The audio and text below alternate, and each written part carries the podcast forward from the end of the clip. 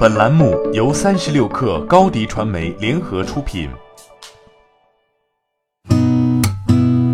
八点一刻，听互联网圈的新鲜事儿。今天是二零一九年三月十九号，星期二。你好，我是金盛。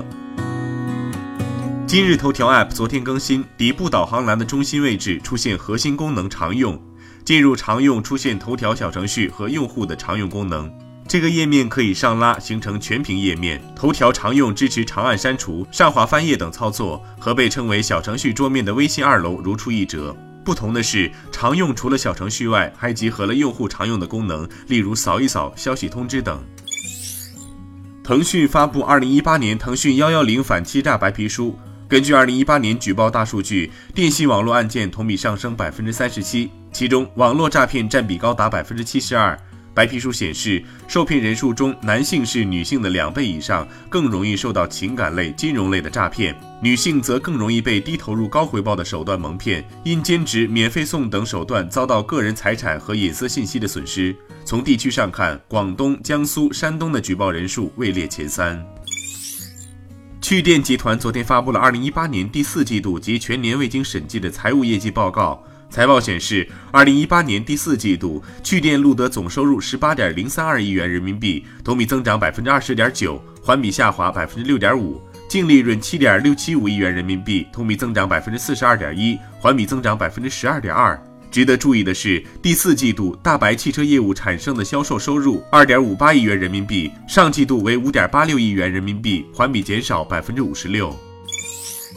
迪士尼中国昨天就与 VIPKid 合作的消息发布声明，称华特迪士尼公司从未与 VIPKid 有任何层面的业务合作关系，尤其是在中国。去年九月，有报道称，点亮世界精彩 VIPKid 世界大课堂寻梦之旅启动仪式在上海迪士尼乐园酒店举办。今年春节前后，又有多家媒体发布消息称，VIPKid 与美国迪士尼在洛杉矶展开联合行动，迪士尼首次将旗下优质体验式学习项目。对于上述报道，迪士尼中国表示，Disney Youth Education Series 本身是一个向全体适龄公众开放的项目，VIPKid 只是带着其学员前往加州迪士尼乐园进行了一次课外活动。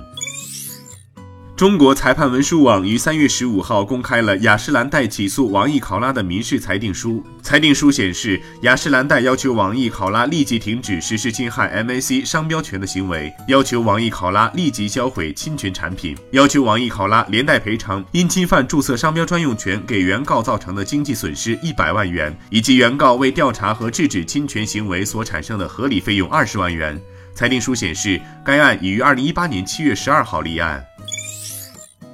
Redmi 接过了小米性价比的大旗后，正在夯实这块阵地。昨天上午，Redmi 发布自己的独立宣言，称自己是性价比之王。昨天下午，Redmi 发布了两款手机，两款手机总体上堆料足，在同等价位上性价比较高，并且都延续了 Redmi Note 7开创的十八个月质保。第一款是 Note 7 Pro，是目前红米手机中相对高端的机型，采用六七五处理器，存储提升到六 G 加一百二十八 G，四千瓦大电量，售价一千五百九十九元。另一款是数字系列 Redmi 7，是红米主打的千元以内机型，采用六三二处理器，屏幕扩大到六点二六英寸，售价六百九十九元起，四 G 加六十四 G 版本也只有九百九十九元。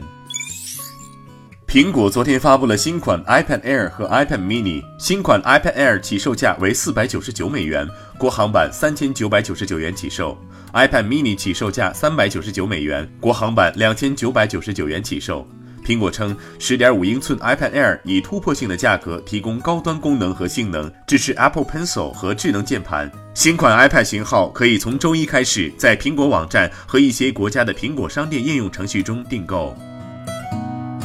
八点一刻，今日言论：上海股权托管交易中心党委书记张云峰说，科创板上市指标不是以利润来引导，而是以企业市值作为一个引领性指标，再组合一下其他指标，就形成了当前中国资本市场上市条件最高的指标。理论上讲，这次的注册制也不比过去的核准制松，甚至更加严格。